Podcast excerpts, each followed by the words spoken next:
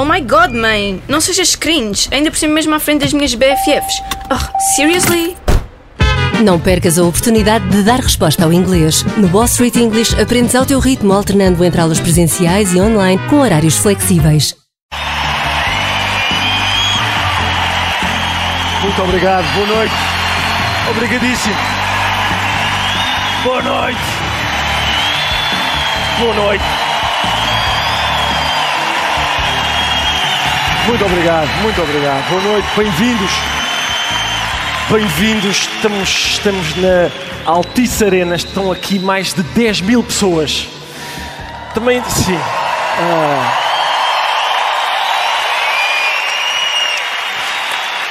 Atenção, primeiro o bilhete era barato, não é? E depois é natural que 10 mil pessoas acorram para ver isto, porque depois se se trata de durante meia hora olhar para um careca que fala de comissões parlamentares de inquérito, quem é que não quer? Quem é que não? Foi para isto que se fez este pavilhão. Atenção, Madonna, YouTube, afetação de verbas do PPR.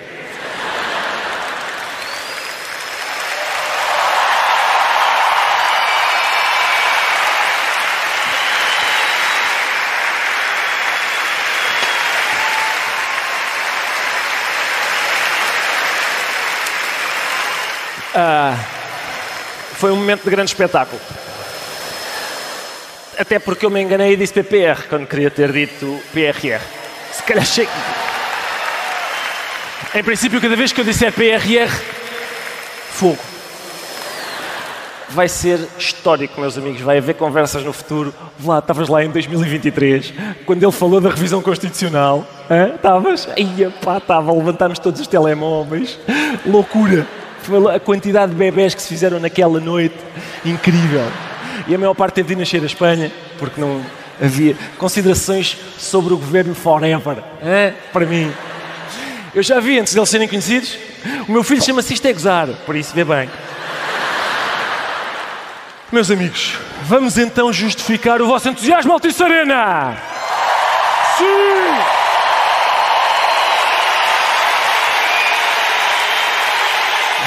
Tocar a primeira!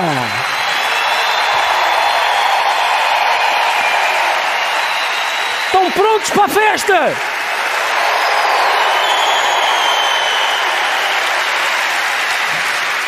Então, então. É o seguinte: esta semana realizou-se na Assembleia da República mais um debate mensal com a presença do Sr. Primeiro-Ministro.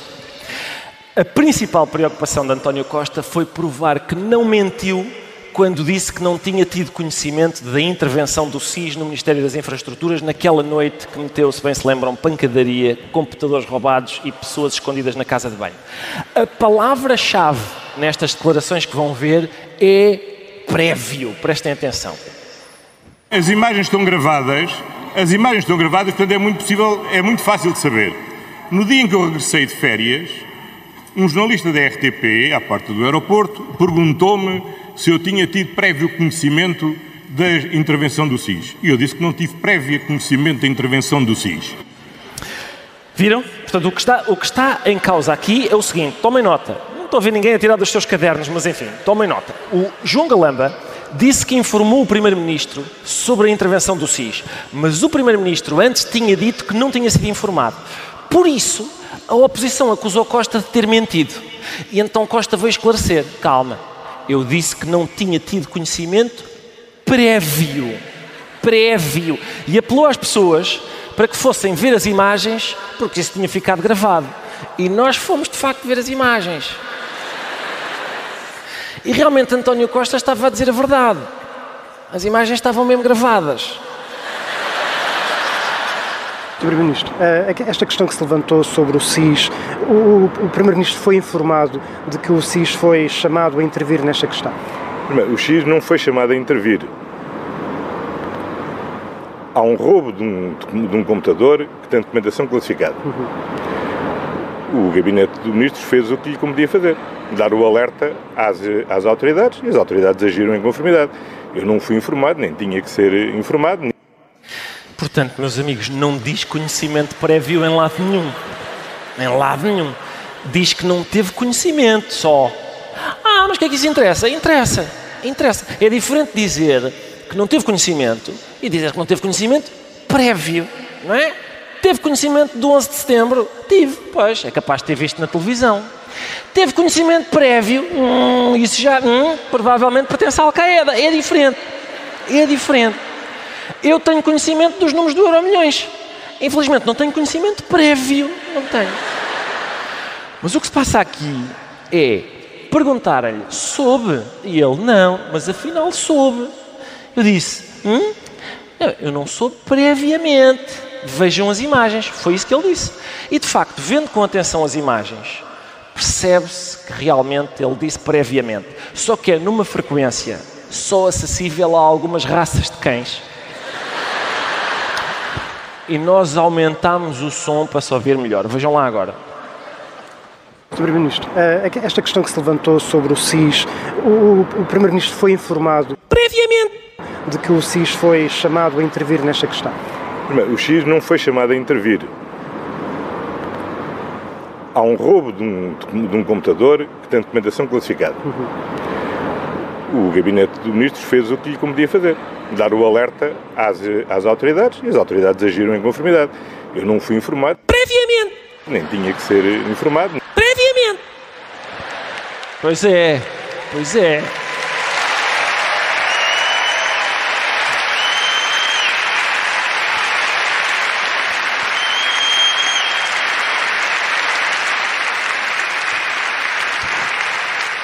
Quem achou que António Costa estava a mentir deve estar bem envergonhado a esta hora.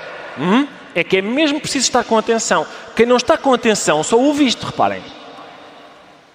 Para não andarmos sempre a falar de contradições e não contradições, e para ficar claro o que é que eu disse no dia em que aterrei em Lisboa, o jornalista da RTP pergunta-me: esta questão que se levantou sobre o SIS. O Primeiro-Ministro foi informado que o SIS foi chamado a intervir nesta questão o SIS não foi chamado. Resposta minha. O SIS não foi chamado a intervir. Há um roubo de um computador que tem documentação classificada. O gabinete do ministro fez o que lhe competia fazer: dar o alerta às autoridades e as autoridades agiram em conformidade. Eu não fui informado nem tinha ser informado. Mais uma vez, só porque não o ouvem a dizer previamente, as pessoas precipitam-se para concluir que ele não disse previamente. O que é uma coisa mesmo reles. Mas nós trabalhamos, como já disse, com um perdigueiro que consegue ouvir estes previamente. Onde está o previamente, menino? Busca o previamente, onde está? E ele vai lá e encontra. O jornalista da RTP pergunta-me: esta questão que se levantou sobre o SIS, o Primeiro-Ministro foi informado previamente que o SIS foi chamado a intervir nesta questão. O SIS não foi chamado. Resposta minha. O SIS não foi chamado a intervir. Há um roubo de um computador que tem documentação classificada. O gabinete do ministro fez o que lhe competia fazer: dar o alerta às autoridades e as autoridades agiram em conformidade. Eu não fui informado previamente, nem tinha de ser informado previamente. Portanto, acho que isto está tratado. Agora,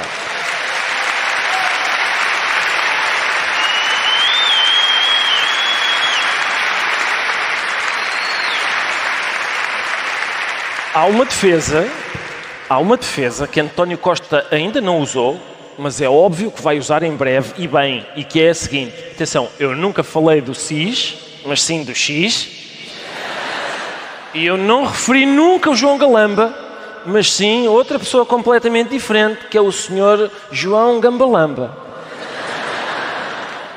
O X não foi chamado a intervir. Liguei ao ministro João Gambalamba. Portanto, não é?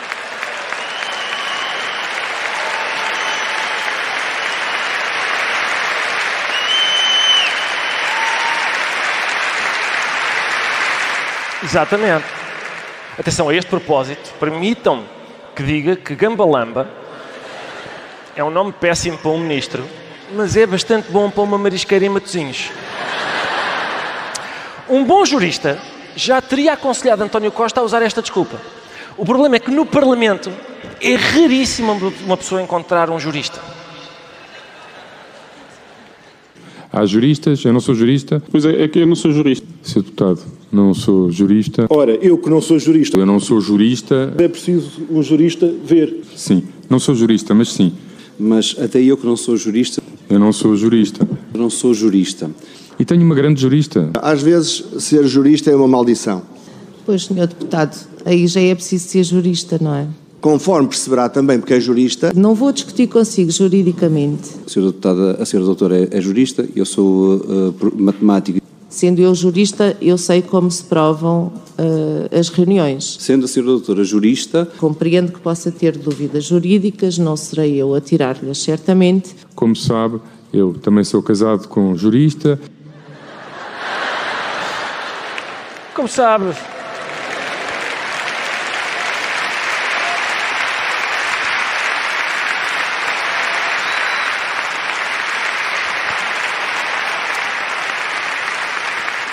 Como sabe, Sr. Deputado, eu sou casado com uma jurista e, aliás, a minha mulher é jurista e bate na tua com o Código Civil. Portanto, atenção. Isto é, meus amigos, isto é o sítio onde se fazem as leis. E nesta sala é difícil encontrar um jurista. Está lá um matemático e tudo. Ele disse: Olha, jurista, sou matemático. Eles estão lá a fazer leis, não é? Então pá, como é que havemos de regulamentar a lei da eutanásia? E ele: uh, 37. Faz sentido. António Costa também está irritado com a insistência dos deputados e da comunicação social em saber a hora certa a que ele recebeu a chamada do Galamba naquela noite. Não vamos entrar aqui nos pormenores das horas, das horinhas. Esta é uma estratégia infalível para desvalorizar tudo. Tudo, não é? É pá, não me venham para cá com horas e horinhas, está bem?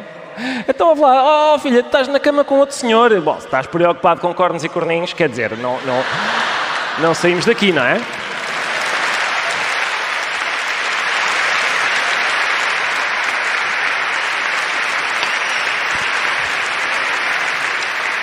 Desculpe lá, o senhor deu um tiro na velha. Bom, se vamos estar a discutir velhas e velhinhas, abatidas a tiros e tirinhos, nas nucas e nuquinhas, com pistolas e pistolinhas, quer dizer estamos a perder tempo e tempinho, não é? Isso. António Costa não falou em horas, mas relatou minuciosamente o telefonema que João Galamba lhe fez naquela noite e que ele não atendeu. É rigorosamente verdade o que o Sr. Ministro das Infraestruturas me disse. Tentou-me ligar, eu estava a conduzir, tocou o telemóvel, a minha mulher até pegou no telemóvel, verificou quem era. Quando cheguei ao hotel,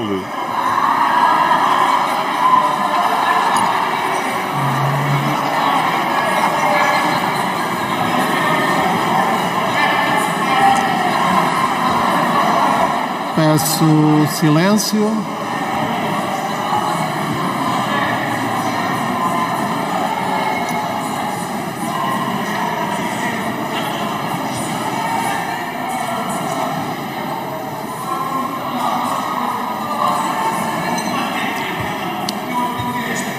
Concluindo, quando cheguei ao hotel, liguei ao Ministro Junga Belando.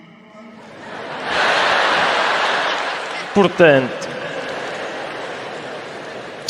António Costa e a mulher iam de carro a caminho de um hotel. Provavelmente para passarem umas horas e horinhas em rebaldarias e rebaldariazinhas. Não é? Também tem direito.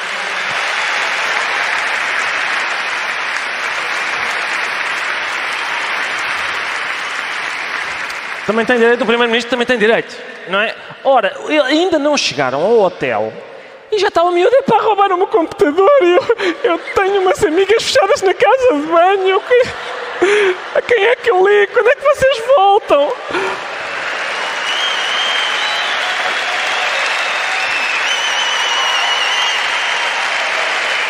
Ah, é claro que não atendem, não é? É claro que não atendem. Como é que eu hei. Vamos lá ver. Quando, quando um senhor, meus amigos, quando um senhor da idade do António Costa vai passar uma noite num hotel com a mulher, em princípio, uma hora antes ele toma uma medicação especial. Ah,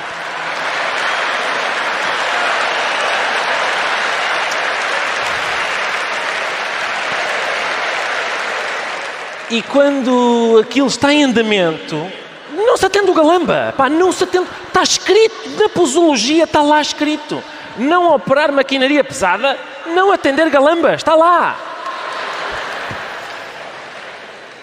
Para comentar um telefonema rejeitado, que é o que aconteceu aqui. Temos connosco a nossa especialista em chamadas não atendidas, Bárbara Tinoco.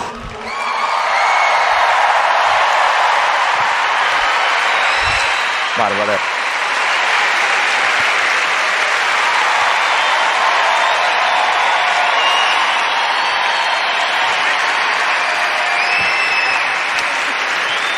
Bárbara, muito, muito obrigado por teres vindo.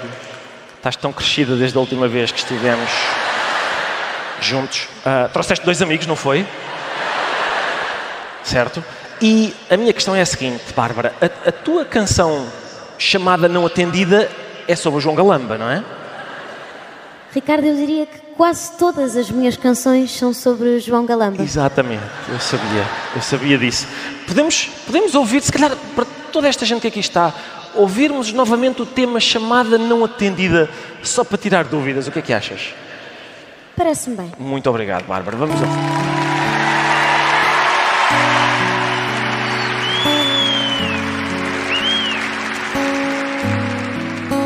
Sim, sou mesmo eu a ligar-te.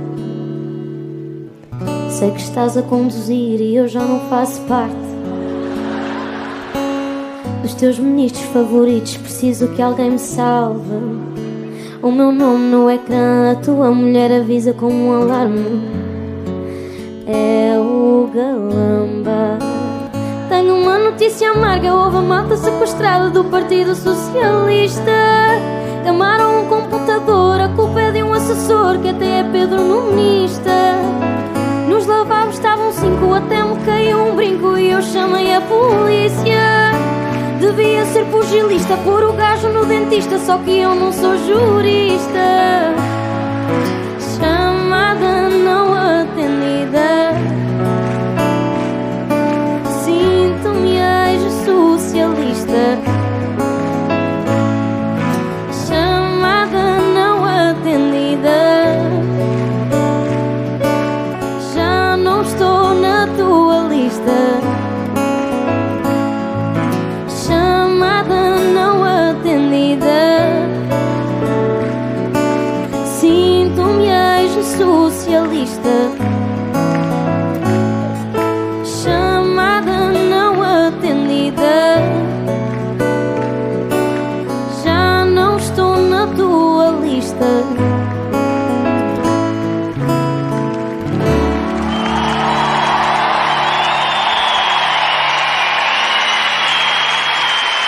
Bárbara, muito obrigado, Bárbara.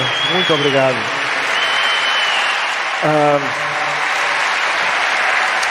A Bárbara Tinoco vai voltar a estar aqui no, no Altice Arena a 12 de outubro do ano que vem com músicas sobre este e outros ministros, calculo eu.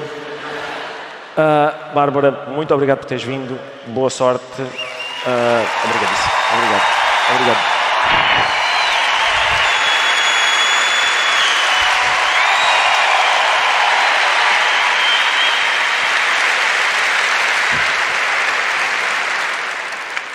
Que vozinha de anjo que ela tem, não é? Eu estou desconfiado que ela não é maior de idade ainda.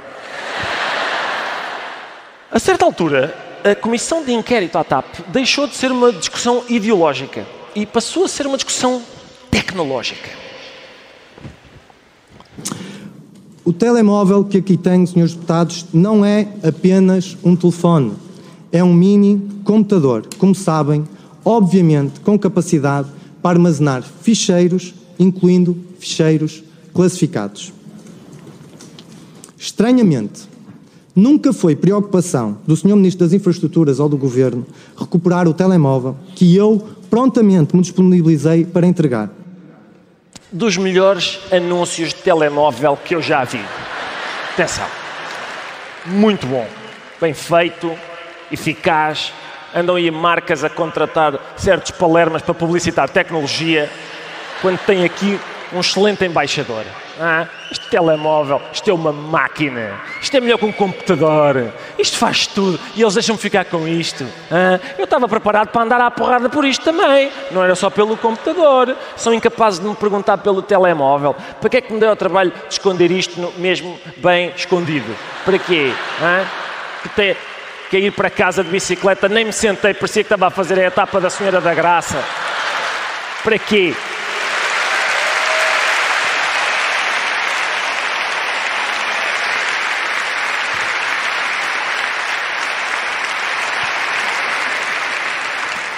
Não valeu a pena. Entretanto, a chefe de gabinete do Galamba, a Eugénia, é do aparelho de Estado, mas não sabe mexer nos aparelhos do Estado. Senhor Deputado, em primeiro lugar, um telemóvel não é um computador, porque eu, pelo menos no meu, não acedo a documentos que estejam no meu computador. Posso aceder ao meu e-mail, aos documentos não consigo aceder. Não sei se é uma deficiência do meu telemóvel ou se isso, uh, é, todos os telemóveis permitem aceder a documentos. Divergências profundíssimas, profundíssimas. Ele adora o telefone, ela não percebe porque é que serve o telefone. Ele trabalha por Wi-Fi, ela trabalha por Wi-Fi, que eu não sei mexer nisto. Sei, sei lá onde é que eu carreguei, ando sempre a pedir ao meu sobrinho para me pôr as letras maiores. Isto às vezes começa a tocar e aparece o nome de uma pessoa que eu conheço e um botão verde e outro vermelho. O que é que isto quererá dizer? Não sei, não, não percebo. O anúncio do Frederico Pinheiro foi um sucesso de tal ordem que houve consumidores que quiseram ficar com todos os telefones a que conseguissem deitar a mão.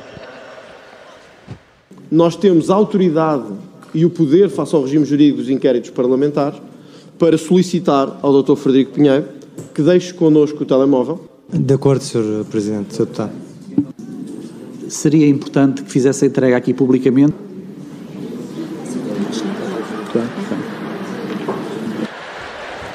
Meus amigos, o Chega. Uma minoria que se dedica à pequena criminalidade.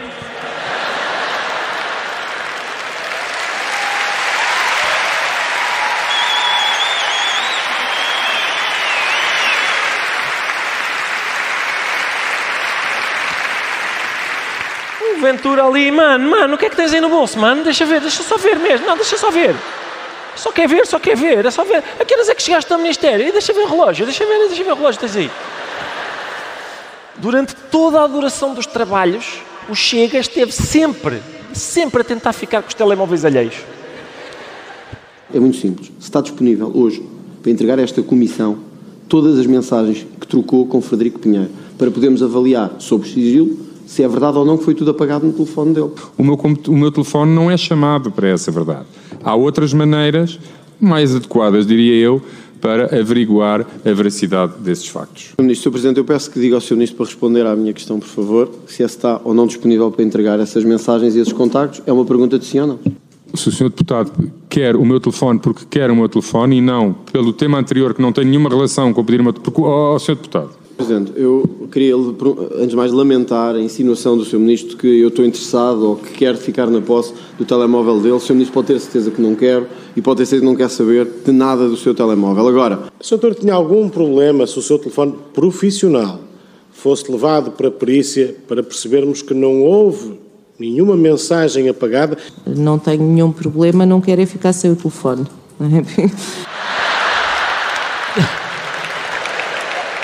Isto não, não foi bem uma comissão de inquérito, foi um arrastão. Sempre, o tempo todo, o tempo todo chega. Olha, o Sr. Ministro, o Sr. Ministro está na disposição de deixar aqui o seu aparelho, ou é necessário dar-lhe uma chinada e convocar os meus manos do Cacém, e Vossa Excelência vai descalço para casa. Como é que é?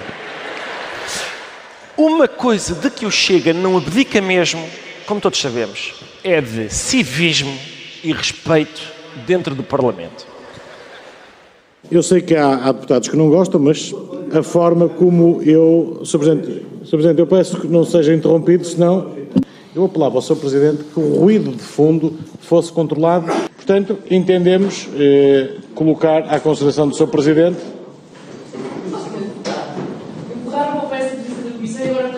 Sr. Presidente, eh, indo diretamente ao assunto. Eh, pedia que criássemos condições na nossa sala para continuarmos os nossos trabalhos. E que o tema versa uh, sobre o mesmo. Portanto, não consigo. Play. Naturalmente, o plano de reestruturação obrigou a TAP a ter que reduzir.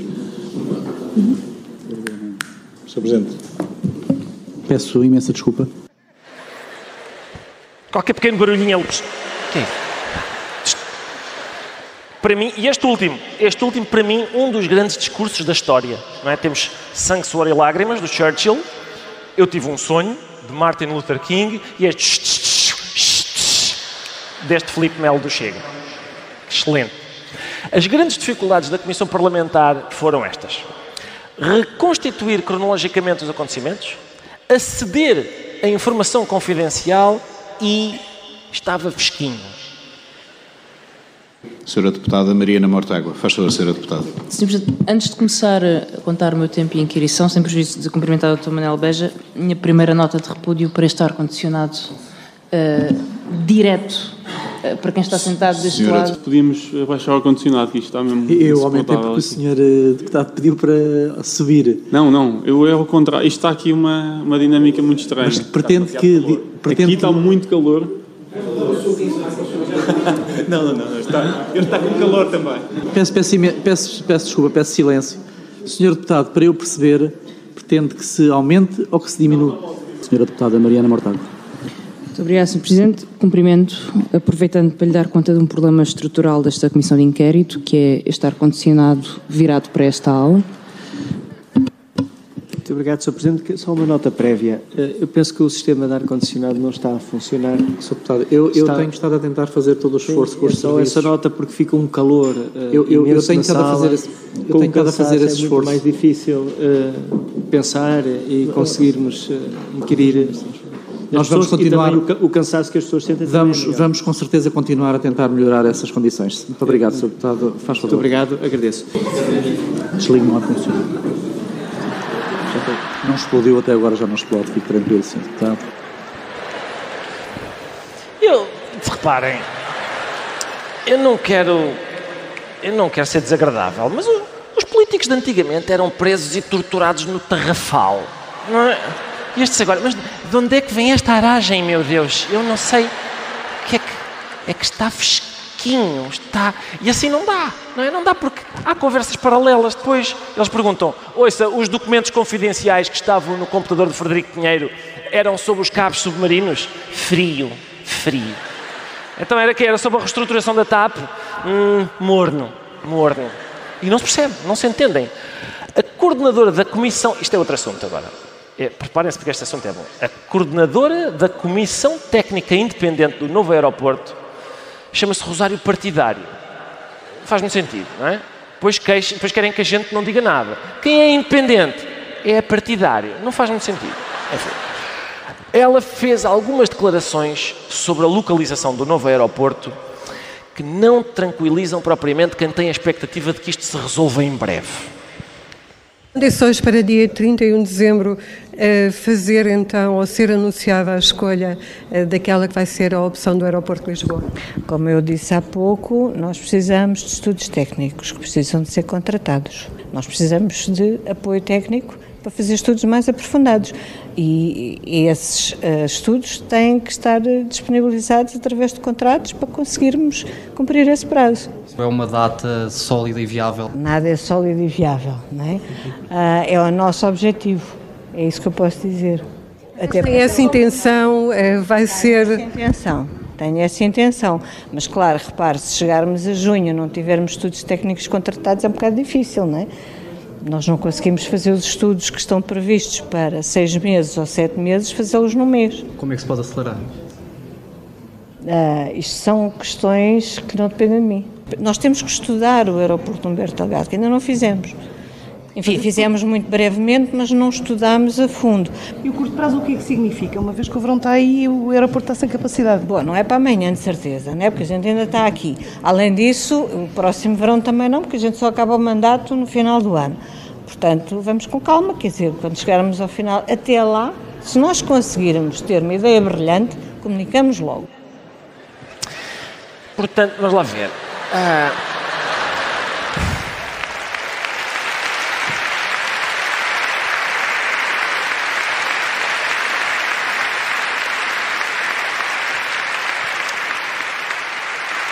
A gente precisa de estudar o novo aeroporto, não é? Mas também precisamos de estudar o antigo. Só que precisamos de dinheiro para contratar os estudos. Portanto, há que estudar uma forma de arranjar o dinheiro para pagar o estudo, não é? A única coisa que me tranquiliza é o facto dela ter dito no fim que se tiverem uma ideia brilhante, contactam logo. Eu estou muito confiante em ideias brilhantes vindas de uma pessoa com aquele cabelo, porque reparem, reparem que em princípio, debaixo daquele arco-íris está um pote de ouro. Não é?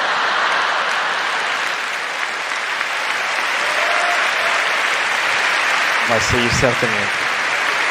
Certamente. Santarém, como é óbvio, uma vez que é longe de Lisboa, passou a ser uma hipótese para receber o novo aeroporto de Lisboa. O que deixou o Presidente da Câmara entusiasmadíssimo. Sobretudo porque é um aeroporto privado, diz ele, que não vai custar nem um euro de dinheiro público, pelo menos até à primeira pergunta do jornalista. Este projeto não tem custos, não tem custos para, para, para, para, os, para, os, para, para, para, o, para o público, para o, para o cidadão comum, para, para o município. No entanto, a, a, a, própria autarquia já investiu apenas no dia de hoje cerca de 38 mil euros na realização deste evento. Sim, mas este, este, este evento é uma coisa que nós, conjuntamente com as outras autarquias, queríamos dar a conhecer o que era o projeto.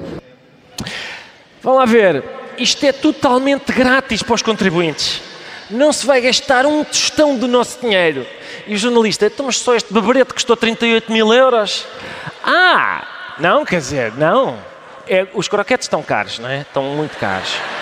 A carne picada está caríssima. Mas a partir de agora não custa nenhum euro aos contribuintes. Está bem? A partir, de, a partir de agora não, que eu ainda vou com alguns dos oradores beber um copo a Kikas. Uh, já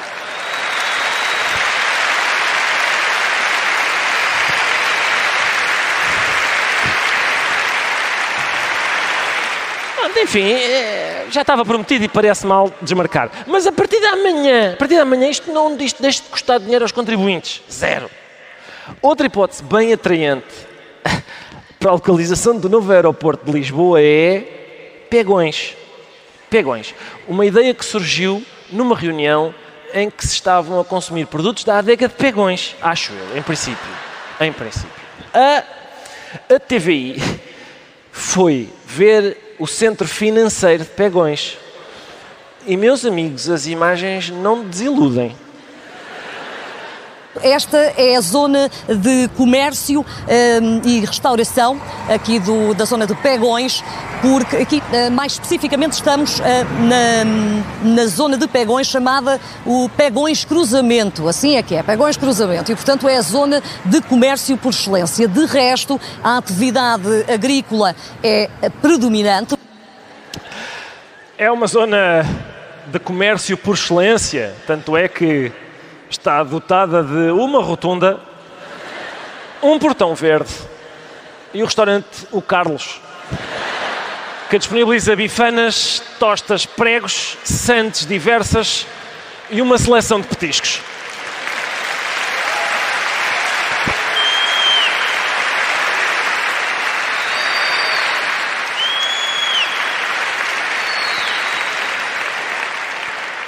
Frankfurt Heathrow, um cruzamento no Conselho de Palmela. Para comentar este e outros atrasos em coisas que já deviam estar resolvidas, temos connosco a nossa especialista em situações que duram a vida toda, Carolina Deslandes.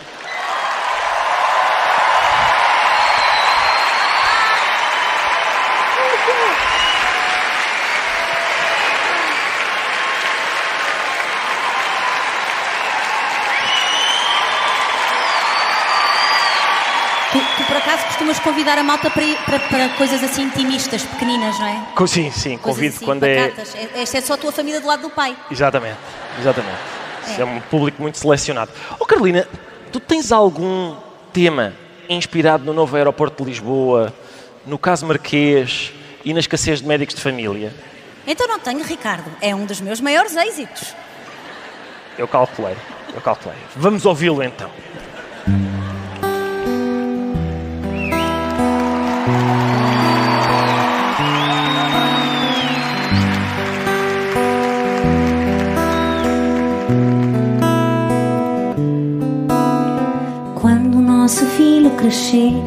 Eu vou lhe dizer que o país está sempre parado. O novo aeroporto não deu. Se venho do céu, aterro no Humberto Delgado. Ao fim de 500 recursos, ainda está em curso o processo marquês. E se tu tiveres uma dor, ainda não há doutor para cada português. Ali soube que é portela para a vida toda, que o julgamento dura a vida toda, que não há médico para a família toda.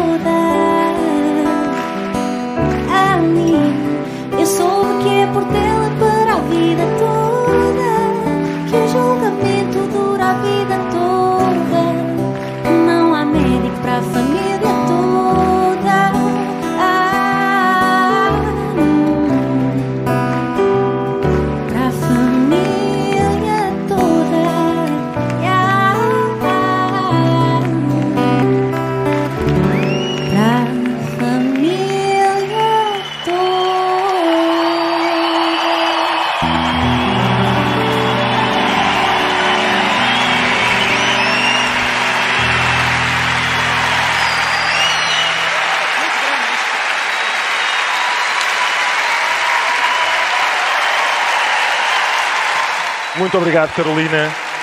Muito obrigado. Muito obrigada a nós. No dia 30 de novembro tu vais cá estar, não é? Dia 30. Meu Deus do céu! É verdade. Dia 30 de novembro vou cá estar, é a minha primeira vez ah, com um concerto. Agora, agora vai ser a segunda, porque a primeira é esta. Exatamente.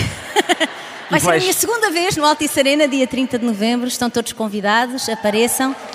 E queria também aproveitar, só uma última vez, Fiodor Bival na guitarra, João Rato nas teclas, batam muitas palmas, por favor. Obrigado, Carolina. Muito obrigado.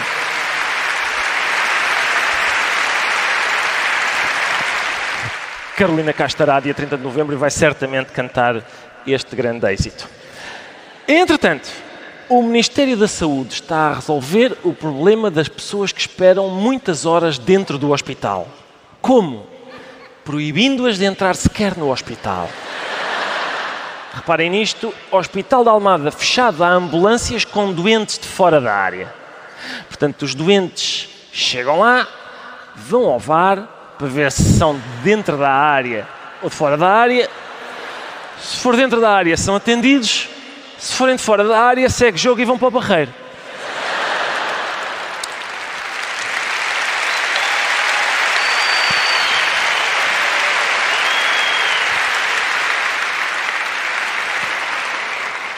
E quem achava que. Desculpe, o que é que se passa? O que é que- Está ali uma senhora a, a dizer qualquer coisa. Diga, podem dar-lhe o microfone a essa, à senhora do público, se faz favor. Eu também queria cantar. Como assim? Como assim? Desculpe. A Bárbara e a Carolina cantaram. Eu também quero. Cantaram porque são a Carolina e a Bárbara, não é? Mas, Mas eu estou grávida e tenho um desejo ou de umbilical ou eu vou cantar. ah, Alguém tem um umbilical?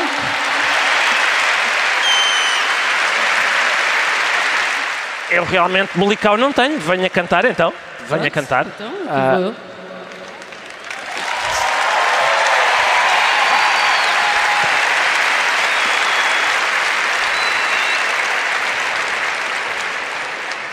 Quando disse que estava grávida, não estava a brincar. É mesmo?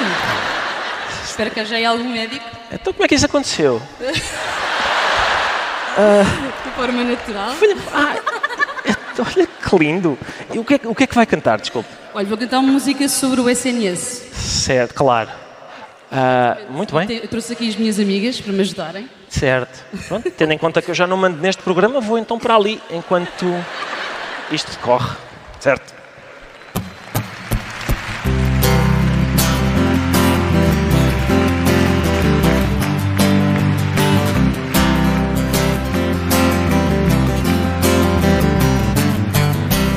De casa à maternidade são nove horas de ambulância. Queria ter um avião para lá ir ter a miúda. Fui de faro a constância cada vez mais dilatada. Só para chegar à porta que dizia encerrada. Mandam-me embora, eu vou correndo, já está na hora, vou correndo, vai ser agora, estou mesmo quase a parir.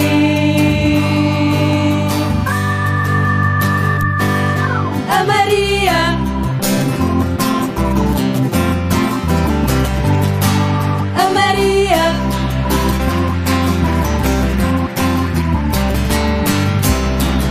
Lisboa, a Constância, são nove horas de ambulância. Queria ter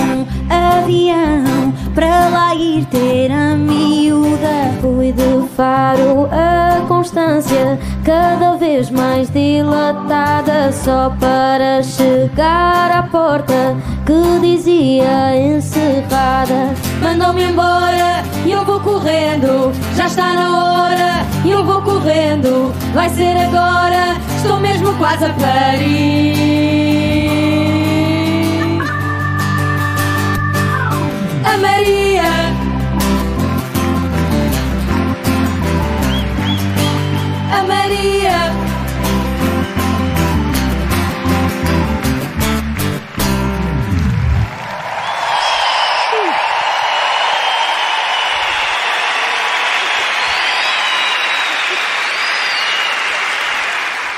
Obrigado. Como é que se chama a senhora grávida? Inês. Inês, muito obrigado. Quem, quem diria? A sorte, não é? Ter uma grávida na plateia que sabe cantar e já tão grávida, atenção, o bebê está com ar de, quando sair, vai ser maior que a Bárbara Tinoco. Está, está mesmo excelente, excelente, Inês. Diga-me uma coisa, também vai dar um concerto aqui no- na Altice Arena? Eh, não vou, mas vou fazer muito barulho na maternidade. Pronto, então ficamos à, à espera. Pode ser que a gente consiga. Mais uma vez, muito obrigado. Obrigado. Uh!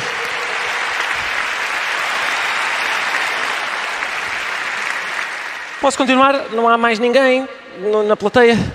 Um, um professor que queira cantar um canto alentejano por causa dos do descongelamento? Não. Quatro professores ali. Tá, Obrigado, obrigado. Vamos seguir, vamos seguir. Fica para outra vez. A TVI está preocupada com o facto de os portugueses não terem dinheiro para ir jantar fora. Em solidariedade, como os portugueses não conseguem ir à tasca, à hora de jantar, a TVI leva a tasca à casa dos portugueses. Em Lisboa já está a balbúrdia instalada. Marcelo pôs ontem a cabeça de Fernando Medina a prémio e fica desde logo esta dúvida: como assim um ministro chama as secretas para um caso destes? Quem, por alguma razão, precisar de levar os filhos às urgências no Hospital de Louros está sem saber a quantas anda. Ou seja, dá a ideia de que nesta matéria o governo não sabe a quantas anda. A partir de hoje, o Jornal Nacional vai apresentar um novo índice. É muito simples, chamamos-lhe o índice BITOC e é composto por uma série de alimentos do menu. Portanto, já conhece o nosso menu, é este o nosso índice Bitoca. Se acha que este preço está no limiar do assalto, então veja a reportagem. É como se o país fosse estúpido. Depois de terem andado a encher os bolsos com aumentos constantes dos lucros, A Câmara de Vila Real de Santo António deu de mão beijada 82% de lucro. Rui Moreira atacou forte e feio o governo de António Costa. Já começamos a perceber que esta comissão de inquérito à TAP eh, começa a tocar forte e feio em António Costa. Sabe o que é isto? Isto é uma reforma da habitação. Merecemos mais e melhor. Palavra de Presidente. Boa noite. Ora bem, vamos lá ver.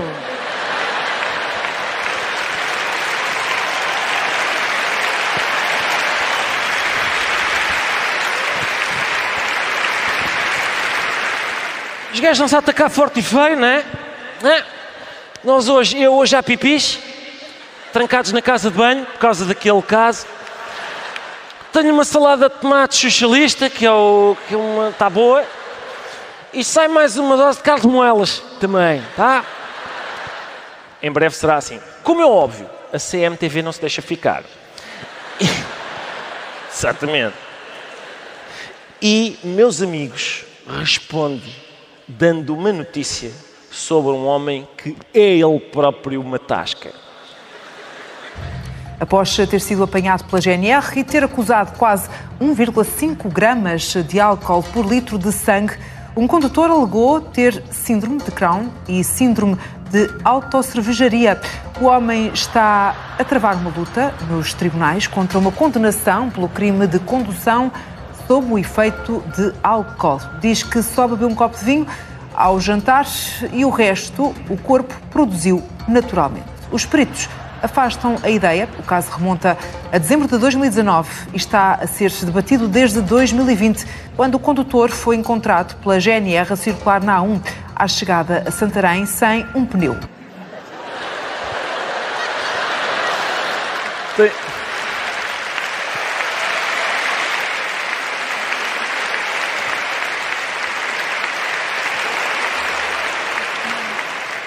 Tem problema de autocervejaria. Chama-se chama-se a doença dele. Foram peritos dizem que é improvável. Foram perguntar a peritos, porque realmente um leigo em princípio não topa. Então, Vitor, vai um copinho de vinho? Não, dá-me só um cacho de uvas que eu faço o resto cá dentro.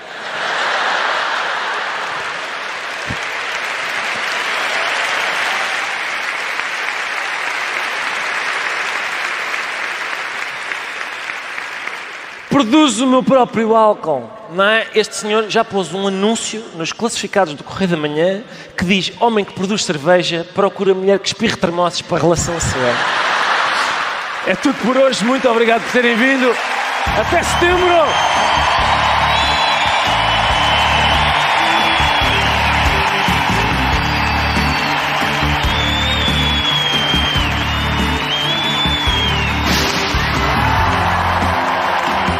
Oh my god, mãe! Não sejas cringe, ainda por cima mesmo à frente das minhas BFFs. Oh, seriously?